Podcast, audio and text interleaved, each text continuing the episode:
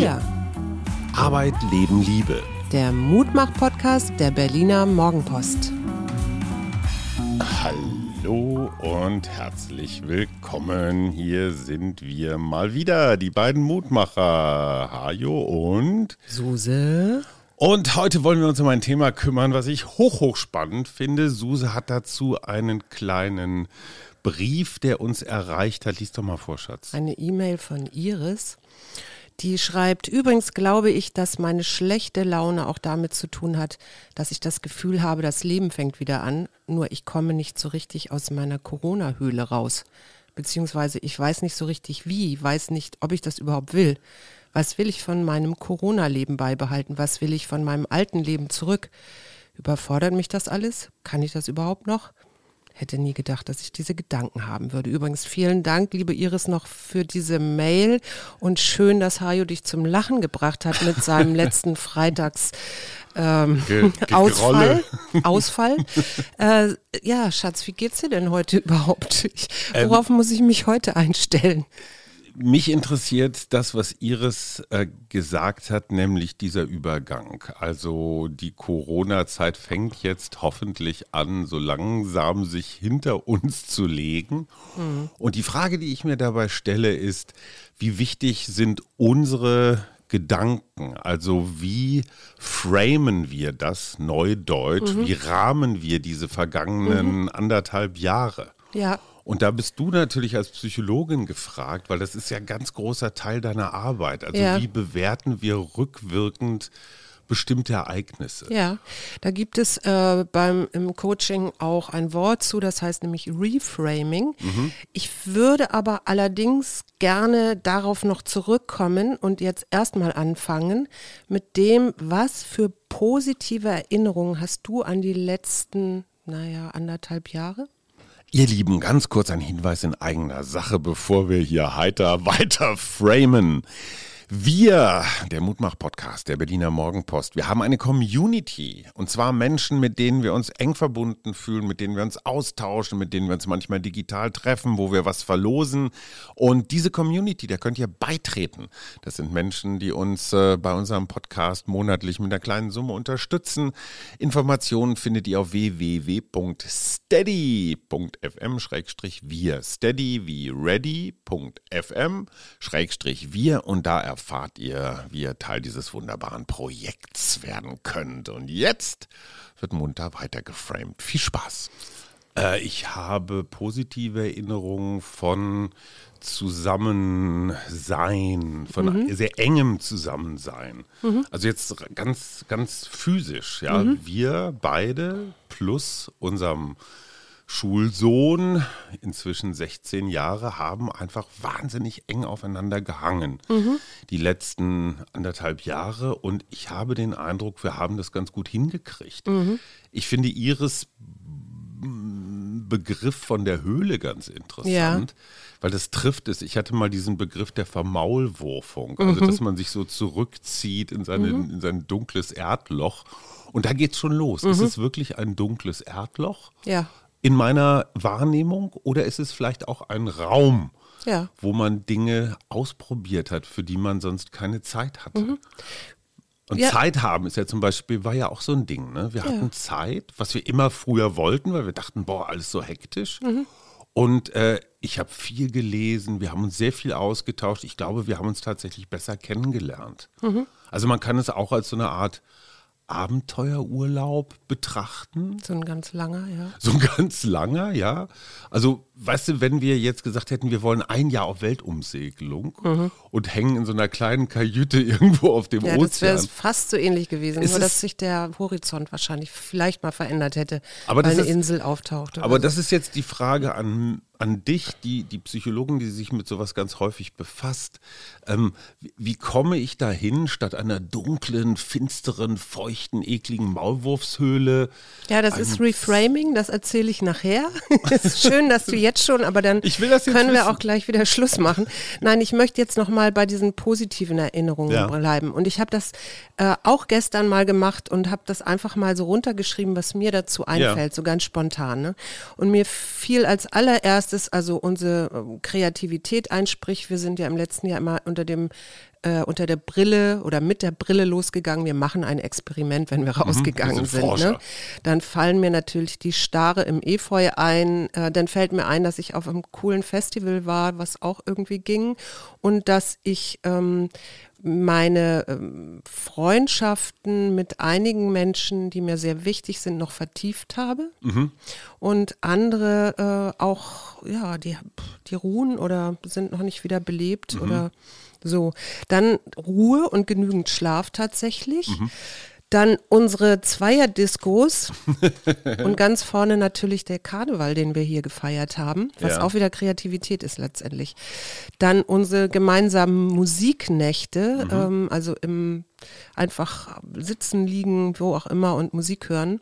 Tatsächlich auch meine Fortbildung. Ich habe ja im letzten Jahr doch so die ein oder andere Fortbildung gemacht, Viel. teilweise in Präsenz, teilweise online. Ähm, davon habe ich sehr profitiert. Ich glaube, der Podcast auch.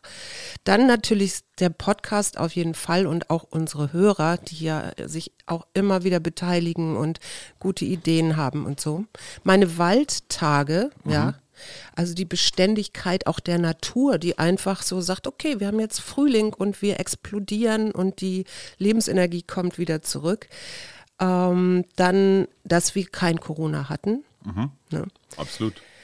Und auch sowas wie Einkehr und Demut, also wirklich diese Frage, was brauche ich denn wirklich zum Leben? Ganz wichtiger Punkt, den habe ich mir auch noch aufgeschrieben. Und zwar habe ich geschrieben Genügsamkeit. Ja. Also wir waren für unsere Verhältnisse als verwöhnte Mitteleuropäer, wir waren nicht im Urlaub, wir waren nicht essen, wir hatten keine großen Events, wir hatten nicht das klassische, ich sag mal so diese Ablenkungs- und Konsumindustrie. Wir waren nicht einkaufen. Also, Also keine Klamotten, Klamotten oder ne? sowas, Also ja. genügsam im Sinne, wir sind mit relativ wenig Mhm. zurande gekommen. Wir haben gekocht, wir haben ja uns viel auf diesen Podcast konzentriert und darüber, und da bin ich ganz bei dir, ganz viele wunderbare neue Menschen kennengelernt. Ja. Und zwar interessanterweise digital. Also viele von euch haben wir ja nie gesehen. Ja, Ja, naja, doch bei Zoom, bei unserer Community-Treffen. Einige, schon. Mhm. ja. Aber, aber dieses, dieses Vertrauen, jemanden, den ich gar nicht kenne oder den ich jetzt nur so vom Hören kenne, Mhm. mit dem Gedanken zu teilen, Gefühle zu teilen, Inneres zu teilen. Ja. Ganz viel Vertrauen, was ich da ähm, gefunden habe und vielleicht auch was jetzt nochmal so uns angeht, Grenzen erkennen. Mhm. Also wie nah kann ich dir kommen, wann gebe ich dir wieder Raum, wie viel, Mhm. wie viel Platz brauche ich selber, also dieses Nähe-Distanz-Spiel, Mhm. was ja auch so ganz entscheidend ist für menschliches Zusammenleben. Und das ist für mich, und jetzt komme ich schon wieder zum Framen, ist es wirklich eine Katastrophe, eine Krise, der Vorbote eines Weltuntergangs gewesen, dieses, diese Corona-Zeit? Oder war es nicht auch ein, eine ganz lange Testphase, Mhm. wo wir Sachen ausprobiert haben, eine Lernphase, also ein, ein großer Workshop eigentlich? Genau. Und das ist ja immer die Frage, wie du auf die Welt guckst. Und was ich ganz interessant fand, ich habe einen Artikel gelesen von Lehrer Borododitzky. Die ist Professorin für kognitive Psychologie an der Stanford Uni und beschäftigt sich mit dem Einfluss von Sprache. Super. Und zwar war ja lange, lange Zeit, dachte man, okay, äh, Sprache ist universell. Also ähm, wenn ich äh, rot sage, dann weiß der Engländer, mit dem ich mich gerade unterhalte, auch, was rot ist, zum Beispiel jetzt. Ne? Und ähm, man hat aber so, es gibt die beiden Linguisten Edward Saphir und Benjamin Lee Wolf, Wolf, Wolf, ich weiß gar nicht, wie man das spricht. Benjamin.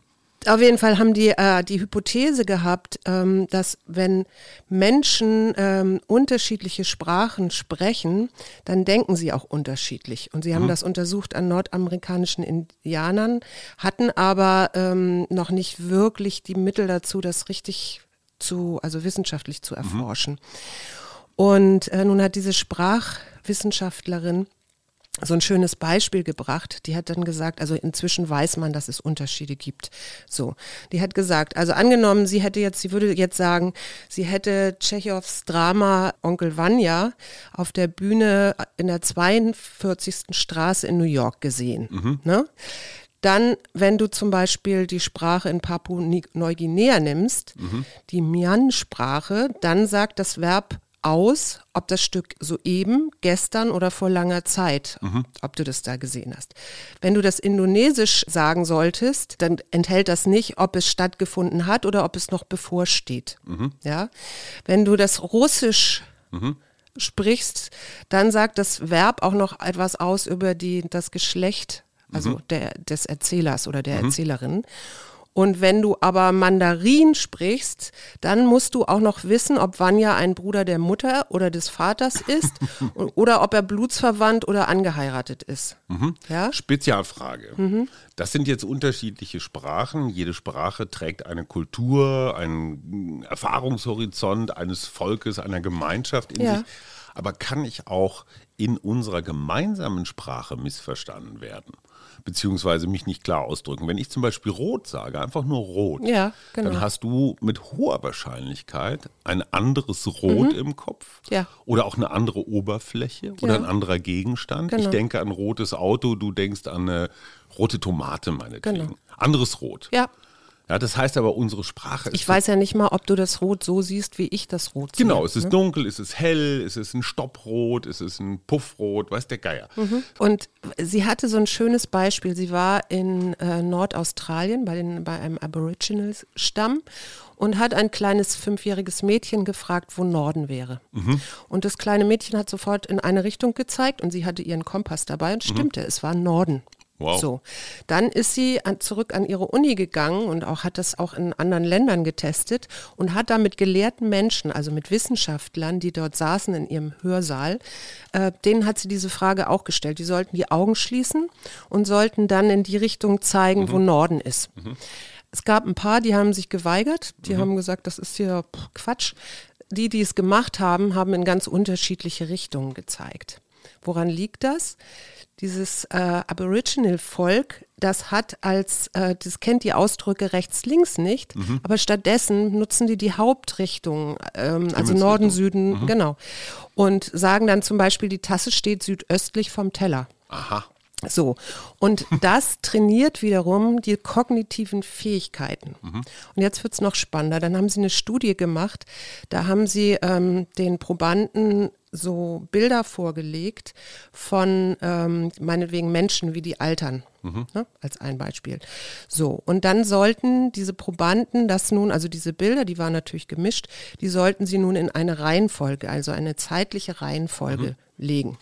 Wenn du äh, englisch- oder deutschsprachig bist, legst du das von links nach rechts. Also Wenn je, du- je älter, desto rechtser. Rechts da, genau. Wenn du aber Arabisch oder Hebräisch sprichst, dann legst, legst du es genau andersrum. Nämlich Weil du schreibst ja auch andersrum. Mhm. Genau, weil du auch andersrum schreibst. So. Und wenn du das jetzt den, diesem Aboriginal-Stamm Mhm. gibst und die dann meinetwegen Richtung ähm, Süden schauen, Mhm. dann legen die das von links nach rechts. Wenn die nach Norden schauen, dann, scha dann legen sie das von rechts nach links. Und wenn sie aber von Osten schauen, also Mhm. nach oder in den, ne, dann äh, legen sie die Kartenfolge Richtung Körper. Also von oben nach unten. Ja, das heißt, äh, also sie orientieren sich an diesen Himmelsrichtungen. Und dann haben sie das nächste Experiment gemacht mit denen ähm, und haben die in eine völlig unbekannte Gegend oder in, in einen völlig unbekannten Gebäude ähm, gesetzt und die sollten irgendwo hinlaufen. Und die haben sich da besser ausgekannt als Menschen, die äh, dort leben, eben weil sie diesen Kompass, diesen inneren Kompass haben und weil das eben Teil ihrer Prägung ist, also ihrer kognitiven Fähigkeit. Das heißt, wir sehen die Welt letztendlich so, wie wir das gelernt haben. Ja, so da fällt mir mal Pippi Langstrumpf ein. Wieder, wieder, wieder. Ich sehe die Welt, wie sie mir gefällt. Ne? Ja, und da sind wir jetzt tatsächlich beim Thema Framing und ich will da jetzt endlich mit dir drüber reden. Hör auf, mich dauernd mit deinen Forschungen abzulenken. Nein, find, nein, das, das ging ja noch weiter. Also das, Okay. das muss ich jetzt noch sagen und dann kommen wir meinetwegen zum Framing oder auch zum Reframing. Also die Sprache beeinflusst auch, wie Menschen Ereignisse beschreiben und wie gut sie sich erinnern, wer was getan hat. Ne? Ich sage nur Stichwort Zeugenaussagen. Du erinnerst dich, der frühere US-Vizepräsident Dick Cheney hat bei einem Jagdunfall seinen Freund verletzt. Harry, ich weiß gar nicht mehr, wie der hieß. Jetzt kann ich sagen, Cheney schoss auf Harry. Ja? Das heißt, da gibt es eine unmittelbare Ursache. Kann aber auch sagen, Harry wurde von Cheney angeschossen. Ne? Da, da verändert sich schon was. Oder ich sage, äh, Harry bekam eine Schrotladung ab. Ne? Da ist Ich kann auch sagen, Harry stand unglücklich. zum Beispiel. Und Cheney selber hat gesagt, letztendlich bin ich derjenige, der den Abzug betätigte, welche die Ladung abgefeuerte, abfeuerte, die Harry traf. Also da hat er, der, der, der bringt da eine Distanz rein. Und jetzt kommt der Oberknaller, jetzt George Bush, der damals ja Präsident war, der sagt, er hörte eine Wachtel auffliegen, drehte sich um, drückte ab und sah, dass sein Freund verwundet war. Da ist Cheney gar nicht mehr der Verursacher in diesem Satz. Ne? Also daran siehst du schon, was Sprache macht und was Sprache erzeugt ja dann auch Bilder beim Gegenüber. Je nachdem, wie ich etwas erzähle, beeinflusse ich natürlich dadurch auch dein Bild oder Klar. deine, deine Idee, die du davon kriegst. Das erinnert mich gerade, was Politik angeht, an den Flüchtlingswinter 2015, 2016. Da ging es auch um das Thema Framing. Wie bezeichne ich eine große Zahl von Menschen, die nach Deutschland kommen? Ist das eine Welle? Ein Schwarm. Eine Flut? Na, Schwarm ist noch fast so nett, aber wird dieses Land quasi überschwemmt? Na, das Ja. sagst du so. Wir haben doch gestern gelernt, wir haben eine Maikäferplage. Das sind auch Schwärme. so Plage. Ja, Mhm. in dem Moment, wo ich sage Plage, fühle ich mich angegriffen, fühle ich mich bedroht, fühle ich mich irgendwas. Wenn ich sage, wir haben neue Gäste bekommen, Mhm. ja, ist das eher eine Bereicherung. Das ist interessant. Genau. Und da sind wir bei diesem hochspannenden Punkt. Ja, Ja. nenne ich meinen politischen Gegner Feind, Mhm. ja, dann hat das sofort so was kriegerisches, ablehnendes. Oder nenne ich ihn Mitbewerber. Zum Beispiel. Ja. Mhm. Ja. Dann sind wir beide in einem eher, ich sag mal, fairen Und Kampf. gleich, gleich Augenhöhe. auf, ne? In Augenhöhe. Genau. So. Und da sind wir jetzt endlich bei der Pandemie. Mhm. Wie bewerten wir die? Und mir ist es besonders wichtig, die Frage, was geben wir unseren Kindern mit? Mhm. Und ich, ich war ja diese Woche bei Lanz und ich bin da auch so ein bisschen mit in die Falle gerannt, dass wir unseren Kindern erzählen, ihr habt was verpasst, ihr habt Mhm. Unterricht verpasst, es sind euch die kostbarsten Jahre eures Lebens genommen worden, ihr seid einsam so. Mhm. Ja, ich kann aber auch sagen, hey, das war für unsere Kinder eine Prüfung. Ja? Ja. Ein, ein Test, eine Herausforderung, Ja. eine Aufgabe, die sie in Teilen gut gemeistert Ja, das haben. ist gut, dass du das sagst, weil ich habe gestern so einen Artikel gelesen, da ging es irgendwie darum, verlorene Jahre Genau. und die können entwicklungspsychologisch nicht wieder hergebracht werden und auch das Lernen und uh, Also Verzweiflung, ja und Drama. Ich ich habe ich habe da ja immer in, im, früher, als ich noch äh, beim Fernsehen gearbeitet habe, da sagte man immer so eine Text-Bildschere. Ne? Das heißt, der Text, der drunter unter dem Bild lag, passt nicht zu dem Bild. Und ich habe das so ein bisschen äh, tatsächlich mit ähm, diesem sehr lauten, also ich glaube ja, es gibt Kinder, die haben schwer gelitten unter dieser Krise und es gibt auch höhere Zahlen an diagnostizierten Depressionen, Angstzuständen und so weiter und so fort. Ähm, wobei man da auch immer natürlich fragen muss, wenn ich problemorientiert gucke, dann sehe ich vielleicht das als Depression oder ne? Also klar gibt es Diagnosewerkzeuge, gar keine Frage. Aber äh, wie könnte ich denn da auch lösungsorientiert drauf gucken? Ne? Wäre ja eine andere Frage. Und das ist für mich der ganz entscheidende Punkt bei dieser Pandemie.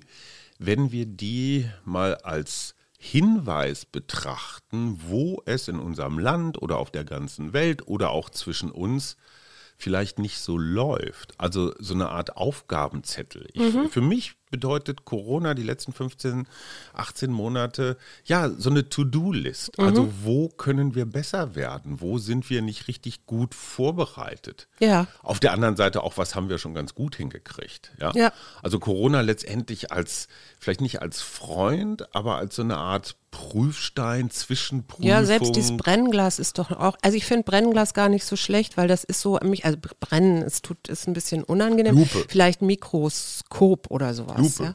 Oder Lupe. Ja, genau, Lupe genau. ist besser.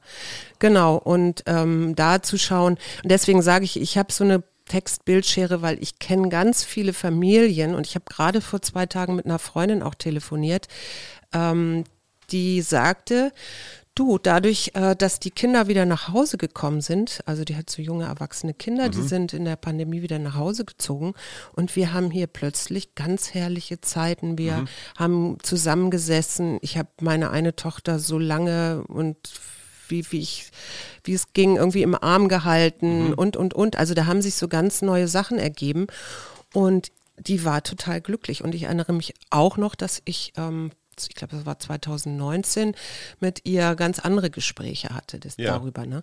Also, äh, und das habe ich tatsächlich öfter gehört und ich kann das ja auch für unsere, unsere Familie sagen.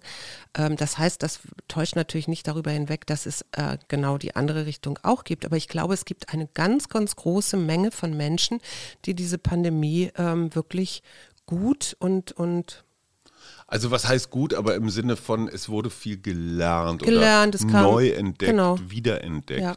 Familien und, sind wieder zusammengerutscht. Und da sind wir wieder, da sind wir bei dem nächsten Punkt. Wenn wir, ich sag mal, in der öffentlichen Debatte diese Corona-Zeit als Belastung, Bedrohung, Katastrophe, mhm. Krise verstanden haben, dann gibt es ja auch so einen kollektiven Druck, zu jammern. Ja, genau. Oder immer nur auf das Negative mhm. zu gucken. Was wir ja sowieso gut können in Deutschland. Ne? Absolut. Also, und das mhm. ist jetzt meine Frage, die habe ich diese Woche mit zwei Freunden diskutiert.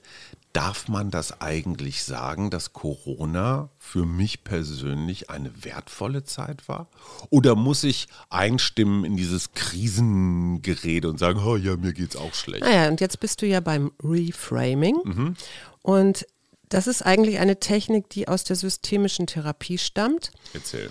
Reframing bedeutet ein, das Umdeuten einer Situation oder eines Geschehens, also mhm. dem eine andere Bedeutung oder einen anderen Sinn zuweisen. Geht das so einfach? Ja, pass auf, wir können gleich das gleich mal an Beispielen machen. Mhm. Aber ich will noch mal zurück, das ist ja eine Metapher, mhm. also ne, Rahmen, weil da geht es ja um den Rahmen. Und mhm. der Ausdruck geht darauf zurück, dass ein Bilderrahmen entscheidend dafür sein kann, ob ein Kunstwerk äh, dem Betrachter unscheinbar oder schön erscheint. Mhm. Ne? Da muss ich mal ganz kurz dazwischen. Ich glaube, wir haben etwas geschafft, auch dank deiner Hilfe. Jetzt mal ganz weg von Corona. Aber wir hatten eine wirklich massive Ehe, Beziehungs, Sinnkrise vor gut zehn Jahren ja. oder sowas. Man hätte diese Krise jetzt auch in der Rückschau betrachten können als, ach du Scheiße, und äh, da, da, hat unser Miteinander einen irreparablen Knacks gekriegt, den man irgendwie gar nicht wieder reparieren kann das haben wir nicht getan, sondern ich glaube, wir sind beide inzwischen an dem Punkt, wo wir sagen, wow, mhm. das war eine Prüfung, mhm. die haben wir bestanden, mhm. Lessons learned. Also wir haben einfach unsere jeweiligen äh, äh, Unterrichtseinheiten daraus mhm. mitgenommen. Ja. Und es war ja eine Krise, aber auf der anderen Seite war es auch der Startpunkt für etwas Neues, vielleicht schöneres, tieferes, intensiveres als mhm. vorher.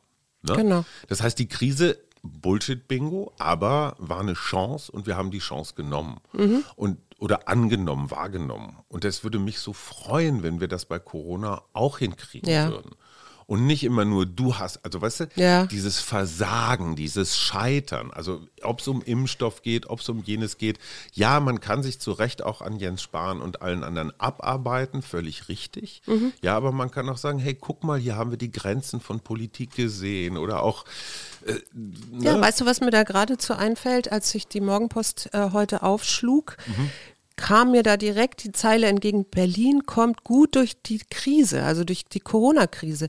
Und da habe ich in dem Moment gemerkt, was das mit mir macht, ja. weil, ich, weil ich richtig mich gefreut habe. Also ich wurde richtig glücklich und dann habe ich angefangen, das zu lesen. Mhm.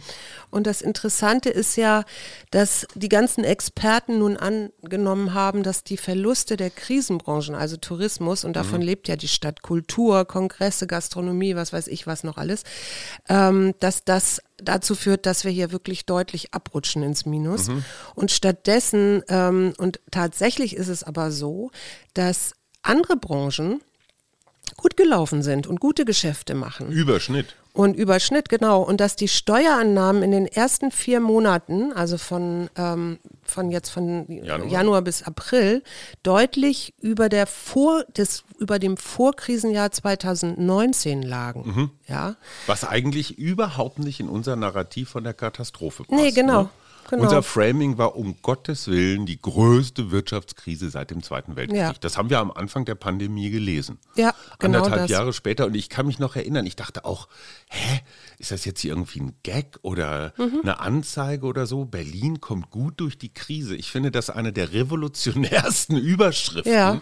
der letzten Monate, weil normalerweise steht da immer, was alles fürchterlich Ja. ist. Und ich hatte genau das gleiche wie du. Ich dachte, Ja, es war richtig wie, so ein, so ein ist das. äh, Weitwerden, Aufatmen Absolut. oder sowas. Ne? Und unsere Wirtschaftssenatorin hofft oder geht von einem Wirtschaftswachstum von drei Prozent aus, weil nämlich tatsächlich sogar die Arbeitsplätze zugenommen haben. Ähm, und das gegenüber dem Boomjahr 2019 äh, in diesem Jahr allein oder im letzten Jahr allein durch Lohn- und Einkommensteuer fast 600 Millionen Euro über, also über den Einnahmen von 2019 äh, eingenommen sind und in der Gewerbesteuer fast 50 Millionen. Und das liegt daran, ähm, dass wir hier vor allen Dingen Digitalwirtschaft, auch Start-ups äh, und natürlich Finanzdienstleister und Fintechs, das sagte mir leider nichts. Also das sind Start-ups, die sich mit Finanzdienstleistungen, also ich sag mal sowas wie PayPal ist ein Fintech. Ja, genau. Ne, ist was Neues, digitales Zahlen. Ja. Und das ist das Interessante, alle sind ins Digitale ne, Mhm. und haben da halt ihre Sachen gemacht und gekauft und davon haben diese Digitalunternehmen profitiert. Ja. So. Und das ist jetzt der Punkt und da, da wäre jetzt so mein, mein, meine Frage an dich, wie funktioniert dieses Reframing? Mhm. Weil ich muss mich ja ein bisschen selbst überlisten. Ne? Ja, ein bisschen, du musst einfach nur, einfach nur, Perspektivwechsel machen. Ach, wer hätte also die Frage ist doch, ich, ich, ich sag mal, ähm, und zwar gibt es ja zwei Arten von ähm, Reframing, nämlich Mhm. die, das Bedeutungsreframing und das Kontext-Reframing. Mhm. Und jetzt nehmen wir mal beim Bedeutungsreframing, angenommen, wir haben jemanden, der ist bequem. Ja, Mhm. also das ist ja, man, manche Menschen sagen ja auch, ähm, mein Kollege ist so bequem. Also Mhm. das wird eigentlich beklagt. ne? Anderes Wort für faul. Und jetzt sage ich, wozu ist das gut? Das ist nämlich dann die Frage, die du dir stellen kannst. Mhm. Wozu ist das gut? Also der bequeme Mensch lässt sich nicht so leicht stressen. Zum Beispiel. Der hat so diese Fähigkeit, sich einfach auch mal ein Stündchen aufs Sofa zu setzen. ja, weil er andere Zeitung. für sich arbeiten lässt. Ja. Ne? Ist das gut? Und da ist das Bedeutungs-Reframing, ist Mhm. eben diese Frage, die du ja gerade beantwortet hast, wofür ist das gut? Mhm. Für ihn ist es gut, weil er legt sich auch mal einen Moment hin. So. Äh, oder zum Beispiel, äh, das beklagte Verhalten ist, jemand ist empfindlich. Ja, es kann auch sein, dass man sagen kann, der hat besonders feine Antennen Genau. für bestimmte Vorgänge, Genau. die vielleicht alle angehen. Ja. Der ist so eine Art Scout, so eine Art Antennenscout, der so vorwegläuft und, und, und, und schon mal so das Gebiet so scannt Ja. und sagt, uh, hier könnte vielleicht Gold liegen. Und impulsiv könnte auch, Impulsiv könnte auch energiegeladen sein. ja, oder temperamentvoll oder so. Ne? Ja. Ne? Oder motivierend Und merkst du, was das macht, wenn, wenn du äh, von meinetwegen impulsiv Ja. zu temperamentvoll gehst? Oder zu energiegeladen. Oder energiegeladen, genau. Macht total was. Impulsiv ist eher so abwertend. Ne? Der braust immer gleich auf. Cholerisch? Cholerisch. Und energiegeladen heißt, wow. Ne, das ist vielleicht die Lokomotive, Der der, den, der den Bequemen auf dem Waggon hinter sich herzieht. Genau. Und das Gleiche könnte man jetzt eben auch beim Kontext machen. Also der aggressive Kollege, das wäre jetzt das beklagte Verhalten, da könnte man Ja. auch sagen, der kann sich bei schwierigen Kunden gut durchsetzen, Ja, könnte man, könnte man meinen. zum Beispiel. Oder das hyperaktive Kind. Man könnte auch sagen, der hat viel Energie für seine Hobbys, Der für muss die zum Schule. Triathlon. Ja, der muss zum, oder für seine Freunde. Oder ähm, die grüblerische Person Mhm. erfasst vielleicht Dinge mit viel Tiefgang. Ja, er denkt einfach tiefer über Dinge nach, Ja, genau. wo ich vielleicht etwas oberflächlicher bin. Genau. Was mich interessiert, ich frage für einen Freund, ähm, dieses Reframing von Konflikten, weil wir hatten in der Corona-Zeit natürlich, jeder kennt das, ob das in Familien, Freundes-, Kollegenkreisen war, es gab unterschiedliche ja, Empfindlichkeiten, unterschiedliche Ängstlichkeiten, was dieses Virus angeht, unterschiedliche Ansichten, wie man damit umgeht. Und wir kennen aus unserem persönlichen Bekanntenkreis eine ganze Reihe von Menschen, die sich zerstritten haben über Corona, Ja. weil sie gesagt haben, es ist doch alles nicht so schlimm oder weil sie es ganz besonders schlimm fanden. Ne? ja. Muss ja gar nicht immer eine Verschwörungstheorie sein. So, mein, mein, mein Frame ist vielleicht, mit dem Arsch rede ich nie wieder. Der Mhm. ist für mich gestorben. Das ist so ein, so ein Frame, da habe ich dann so ein, so ein Kreuz auf einem Grab stehen. Genau, da habe ich dann alles So. abgebrochen. Ich kann aber auch sagen, hey, es war für uns alle eine Prüfung, eine Herausforderung Mhm. Ja. Und niemand, niemand, kein einziger Mensch auf dieser ganzen Welt hat sich immer hundertprozentig richtig verhalten. Schon deswegen nicht, weil wir gar nicht immer wussten, was richtig ist. Oder nee, genau. Nicht. Was haben wir hier auch manchmal So. für einen Quatsch erzählt? So, und das heißt, also du warst in der Prüfungssituation, ich war in der Prüfungssituation. Da reagiert man schon mal komisch. Mhm. ja, Wenn wir das erstmal emotional. als gemeinsamen Frame haben, können wir uns wieder vertragen, können wir uns wieder annähern. Mhm. Ja. Ne? Oder ich könnte eben auch fragen, wozu war es gut? Und Ja. es war vielleicht dazu gut, äh, auch vielleicht festzustellen, das ist ja auch Mhm. nicht verkehrt, dass diese Freundschaft, von der ich immer angenommen habe, es ist eine Freundschaft, ähm, dass die dass die mich so herausfordert äh, oder dass, dass man so unterschiedlicher Meinung ist, ähm, vielleicht auch noch in anderen Dingen, Mhm. dass es vielleicht auch gut ist, an diesem Punkt zu sagen, okay, äh, wir hatten eine gute gemeinsame Mhm. Zeit und äh, wir können jetzt auch gut Tschüss sagen. Also ich meine, wir haben uns ja auch schon von Menschen getrennt, wo wir gemerkt haben, das äh, geht in unterschiedliche Aber es ist ein großer Unterschied, ob ich mich feindselig, Ja, negativ, ich natürlich. sag mal mit so einer schwarzen Wolke, mit so einem Totenkopf drüber trenne. Genau. Oder ob ich denjenigen weiterhin respektiere, vielleicht sogar mag Mhm. und sage, hey, ja, jetzt trennen sich unsere Wege, du gehst nach Norden, ich gehe nach Süden. Mhm. Ich habe noch einen Reframe, ich weiß nicht, was du davon hältst. Ich habe ja mal dieses Männerbuch geschrieben. Ja. Und ganz viele Männerforscher, auch unterschiedlichster Herkünfte, ähm, sind sich einig, dass Kinder, Heranwachsende, ähm, so eine Art ja, äh, Portal brauchen, eine symbolische Handlung, Eine wo sie Initiation? Genau, einen Initiationsritus, wo sie praktisch vom Kind in diesem Fall zum Mann werden. Mhm. Bei der Frau ist das biologisch relativ Durch die klar. Menstruation. Irgendwann setzt die Menstruation ein, damit spürst du physisch, jetzt bist du im gebärfähigen Alter, jetzt bist du eine Frau. Mhm. Ja. Männer haben sowas nicht. Die fangen nicht auf einmal Nee, nee. an zu bluten und sind erfängnisbereit. Deswegen gibt es in ganz vielen Kulturen, auch gerade in archaischen Kulturen, eben diese Riten, Mhm. dass die Jungs, die müssen irgendein Abenteuer, eine Prüfung Mhm. bestehen. Die müssen ein paar Tage allein im Urwald, die müssen Tier fangen, die kriegen irgendwelche Tätowierungen oder werden Feuerameisen ausge... Also da gibt es ja Ja, ganz... ja, ja, ja. Oder diese, weißt du, diese von diesen selbstgebauten Türmen, diesen Holztürmen so runterspringen mit nur diesen Lianen am Fuß. Mhm. Also Bungee ohne Gummiseil. Das, äh, allein beim Zugucken reißt es mir schon die Bandscheiben raus. Ja. Aber für die Kinder ist das nicht schön.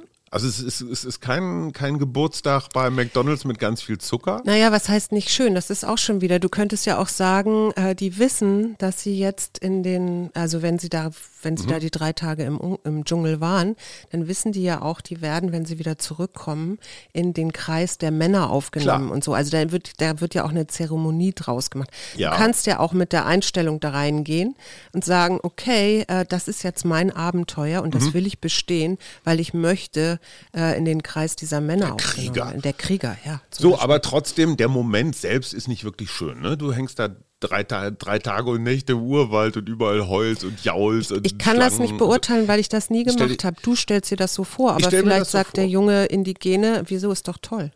Wenn wir es schaffen, diese Corona-Zeit als einen Initiationsritus auch für unsere Kinder zu Mhm. Für begreifen, die, und fürs Klima.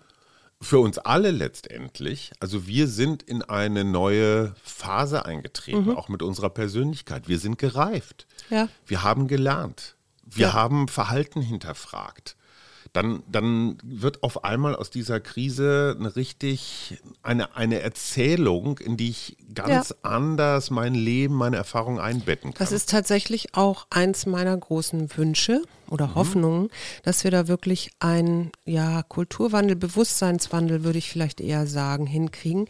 Und ich habe aber den Eindruck, dass das auch tatsächlich schon geschieht, also auch schon vorher geschehen ist, nur dass das jetzt noch mal ein bisschen verstärkt wurde. Und ich, ja, ich bin da ganz bei dir. Und da würde ich mir, ah, mein Lieblingsthema, schon wieder unseren Bundespräsidenten wünschen, dass der mhm. genau dieses Framing oder Reframing betreibt mhm. und unserem Land als Staatsoberhaupt so eine, so eine Erzählung mitgibt, die mhm. uns vereint. Ja. Ja. Und auch nicht Corona hat dieses Land auseinandergetrieben und Gräben sichtbar gemacht. Hat und es. Kämpfen müssen wir. So, aber auf der ja. anderen Seite haben wir auch gemeinsam Dinge hingekriegt. Ja. Ja, und es war ja nicht nur negativ, dass jetzt die Jungen vielleicht zurück sich zurückgehalten haben, damit die Alten erstmal geimpft werden können. Also da sind ja ganz viele schöne Sachen dabei. Ja, denk doch mal an die ganze Solidarität, die es hier genau noch gibt. Also es ist ja gar nicht zu Ende oder so. Und es sind ja auch wirklich neue Sachen entstanden. Ich habe neulich äh, mit einer Ärztin gesprochen, die sagte, ich kann meinen ganzen Kram, die, die arbeitet auf einer Intensivstation, das kann ich alles nicht zu Hause lassen. Mein mhm. Mann dreht dabei durch, der macht was ganz anderes.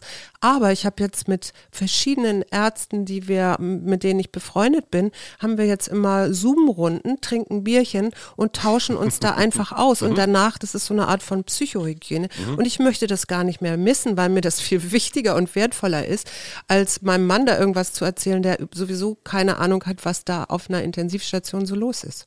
Vielleicht nehmen wir uns das als Hausaufgabe mit in dieses Wochenende, einfach mal mit einem gewissen, mit einer gewissen Gelassenheit und naja, auch mit dem, wo wir uns so gern hinentwickeln würden, jetzt im Alter, mhm. so dieses Mentorenhafte, dieses etwas so raus aus diesem alltäglichen Krieg und rein in. Naja, ich, du hast ja mal irgendwann ähm, diesen Begriff der Gefährten ähm, geprägt. Und das mhm. ist wirklich für mich ein wunderschönes und auch eine schöne Metapher im Übrigen, wunderschönes Bild ähm, für die, wie Beziehungen sich entwickeln mhm. können. Von der ersten großen Liebe und dem Verliebtsein hin zu zwei, also zwei Gefährten, die so zusammen durchs Leben gehen oder Augenhöhe. reiten, auf Au Augenhöhe sind, äh, wissen, was sie voneinander haben. Kein Neid. Also und auch mal wieder so einzeln alleine irgendwie abtauchen, was anderes für sich machen und dann, also mit Freunden, du bist ja neulich auch mal wieder unterwegs gewesen mit deinen Männer,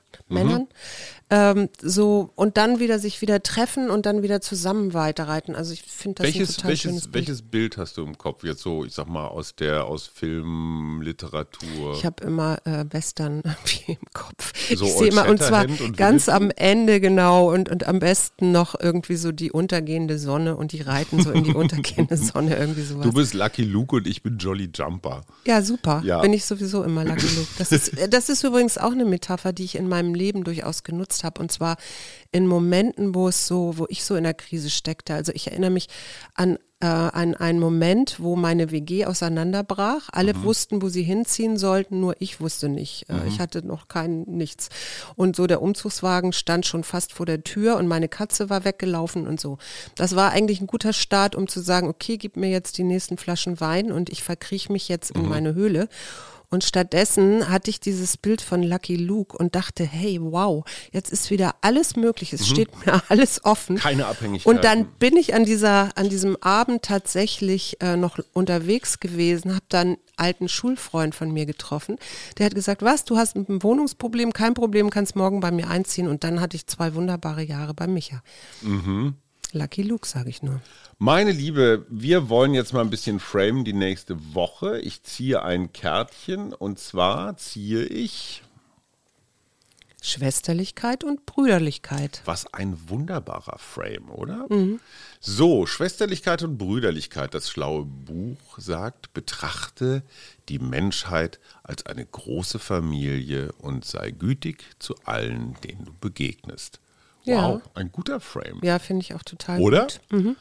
Wir wünschen euch. Ja, ich, ich sag noch was. Wer zufällig heute am Freitag diesen Podcast hört, in Berlin ist und Lust hat, morgen doch noch spontan mit in den Wald zu kommen, bitte gerne E-Mail schicken.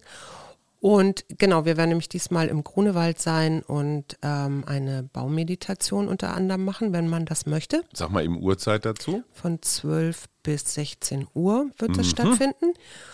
Und wer vielleicht auch mal, weil er nicht weiterkommt und weil die Gedanken immer so negativ sind, ein Reframing möchte, ich habe auch noch Coaching-Potenzial, also Zeit. Aber jetzt ist erstmal Wochenende und jetzt gehört sie mir. Tschüss, ihr Lieben. Ein schönes Wochenende wünschen wir euch. Wir. Arbeit, Leben, Liebe. Der Mutmach-Podcast der Berliner Morgenpost.